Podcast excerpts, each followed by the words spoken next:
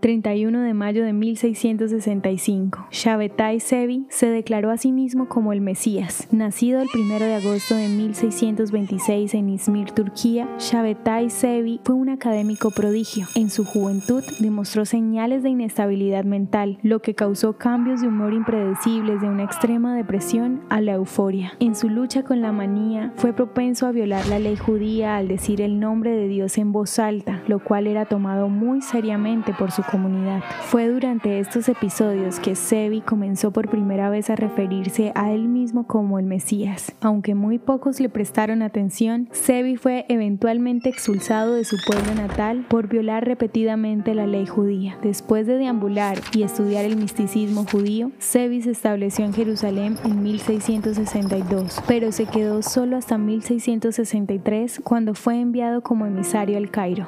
De ir a Egipto y casarse por tercera vez se fue a Gaza y conoció a Natán de Gaza. Él convenció a Sebi que de verdad era el Mesías. Sebi lo aceptó y se declaró a él mismo como el Mesías el 17 del mes de Sivan, es decir, el 31 de mayo. Tras su anuncio, Sebi viajó a Siria y Turquía, atrayendo a muchos seguidores, incluyendo muchos líderes religiosos prominentes de la época. Su influencia traspasó las fronteras del mundo sefardí, llegando a muchos judíos askenazis en Europa. Devastado por la violencia, la pobreza y la enfermedad, su misión mesiánica lo cautivó. En 1666 fue arrestado por oficiales otomanos en su camino a Estambul. Tras su arresto, se le otorgó la decisión entre morir o convertirse al Islam. Él eligió la conversión.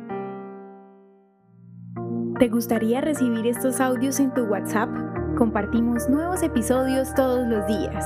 Suscríbete sin costo alguno ingresando a www.hoyenlahistoriadeisrael.com. Hacerlo es muy fácil. También puedes encontrarnos como arroba hoy en la historia de Israel en Instagram, Facebook, Spotify y otras plataformas digitales. Comparte este audio para que otros conozcan más acerca de Israel. Este proyecto es realizado por Philos Project. El contenido original de hoy en la historia de Israel fue provisto por el Centro para la Educación sobre Israel.